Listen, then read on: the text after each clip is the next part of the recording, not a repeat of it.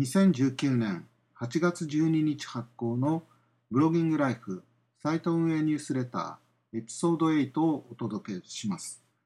先週発表されました主な出来事、ニュースに関して今回は6件ピックアップしました。順を追って紹介させていただきます。まず最初に8月6日に Google はパソコンでの画像検索表示をオーバーホールしまして新デザインにしたと発表しました。この内容についてなんですけれども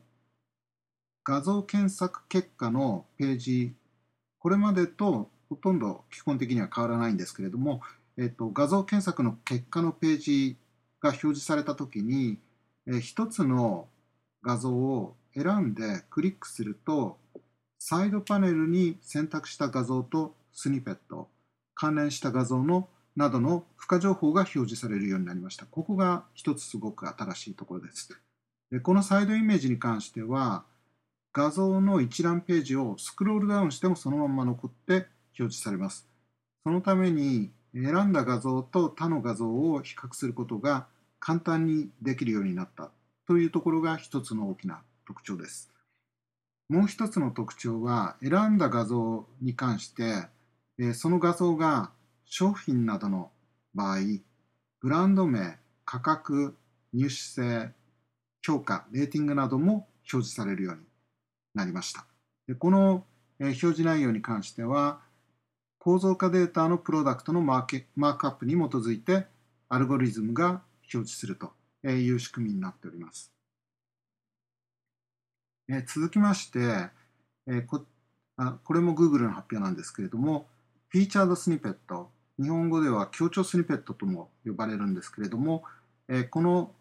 フィーチャードスニペットに関して、情報の新鮮度、より新しい内容が重視される重要なものである場合に関しては、え新しい情報を優先して表示するという変更を行ったと、え Google が発表しました。でこれでですね、これは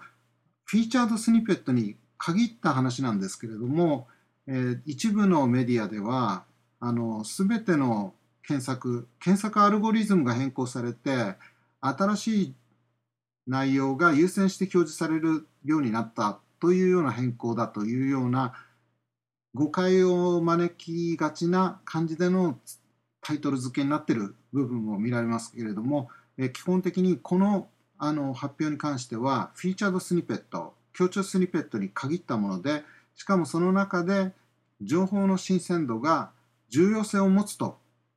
アルゴリズムが判断した場合にそれに合わせて結果を表示するというものです。3番目についてなんですけれども、えこちらは、え2019年の5月に Google I.O. で Google は検索エンジンのクローラーを、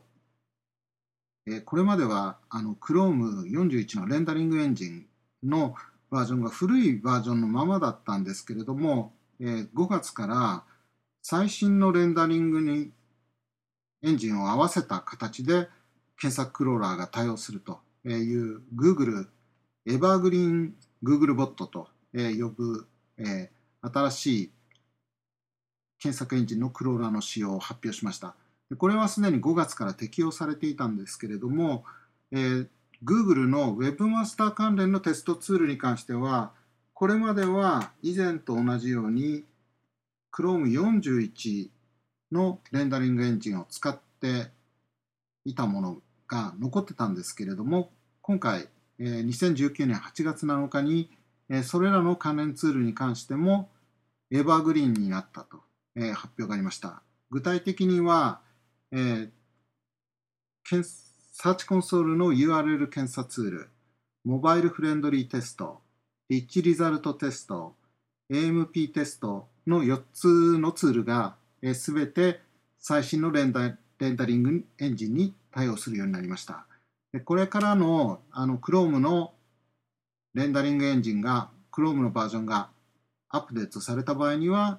これらのツールも同様にアップデートされるという形で最新バージョンになりました。これまでは例えばモバイルフレンドリーテストを行ったときにプレビューで表示される、えー、画面で画像が表示されない、レンダリングされないっていうことがあったりもしたんですけれども、これからは、えー、最新のレンダリングエンジンに対応してて、表示されることが多くなってくると思います。えー、続きまして、えー、Google 広告が、えー、これも5月に行われた Google マーケティングライブで発表した新しい広告フォーマット、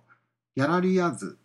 のベータ版が11の言語で利用可能になったことを発表しました。利用可能になった言語は英語、ドイツ語、日本語、フランス語、スペイン語、オランダ語、ポルトガル語、イタリア語、ロシア語、スウェーデン語、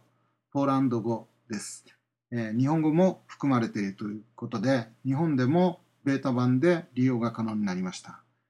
このギャラリー広告に関しては、検索結果に表示されて、えー、文字通りギャラリーなんで画像が中心なんですけれども、視覚的なアピールを効果的に行うことができます。でこれはあの例えば画像に関しては最大8枚の画像を含めることができる新しい広告フォーマットです。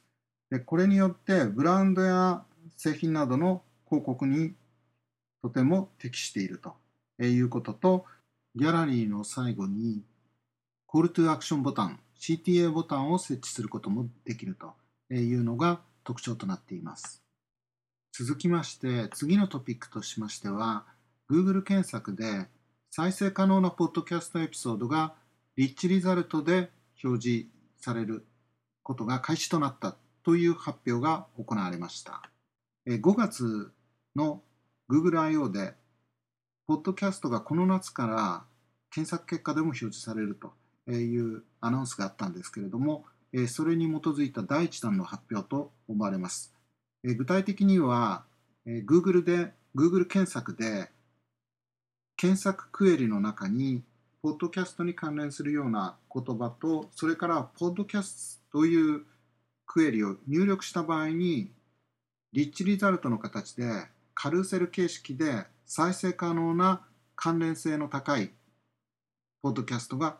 表示されるというあの新しい表示形式が加わりました。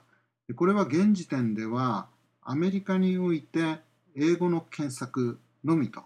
いうふうになってるんですけれども、日本語で検索しても表示されることを確認しました。こちらの方はブロギングライフの方に記事を投稿しておりますので、よろしければご覧になってください。現時点ではまだあの英語のみ、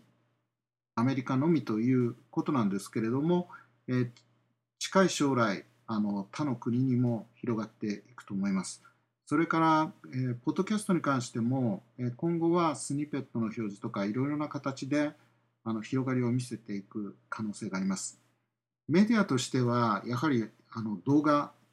というのが、えー、やはり一番普及していると思うんですけれども、音声での配信というのも、あの需要としてはラジオと同様に、テレビが登場してもラジオはなくならなかったように、ポッドキャストというのもまた一つのニーズとしてはあるかと思います。えそれ、ポッドキャストに関しては今年の夏、2019年の夏以降、あの Google の検索の方でもいろいろと対応を加えていくということと、えそれに合わせてなんですけれども、Google Podcast というですね、配信サービスに関しても、えサービスを開始しております。詳しくはよろしければブロギングライフの記事をご覧ください。え最後になりますが、え、Google の Android スマートフォンで次期バージョンというのが Android Q というものなんですけれども、現在最終のベータ版が8月の7日にリリースされましたでそのリリースの発表記事の中で数週間以内に公式版がリリースされるということも書かれておりましたこのことからおそらく9月の前半には公式版がリリースされるということが予想されます。でさらに、付け加えると公式版がリリースされるということは、えー、OS のバージョンだけではなくて、それを搭載したハードウェアが発表される可能性が高くて、おそらく Pixel 4が発表されるんではないかなと、え、思います。でこちらに関しては、え、ブロギングライフの関連サイト、ドロイド101という新しいサイトを立ち上げたんですけれども、え、そちらの方で記事を投稿しております。よろしければご覧になってください。え今週は以上です。それでは失礼いたします。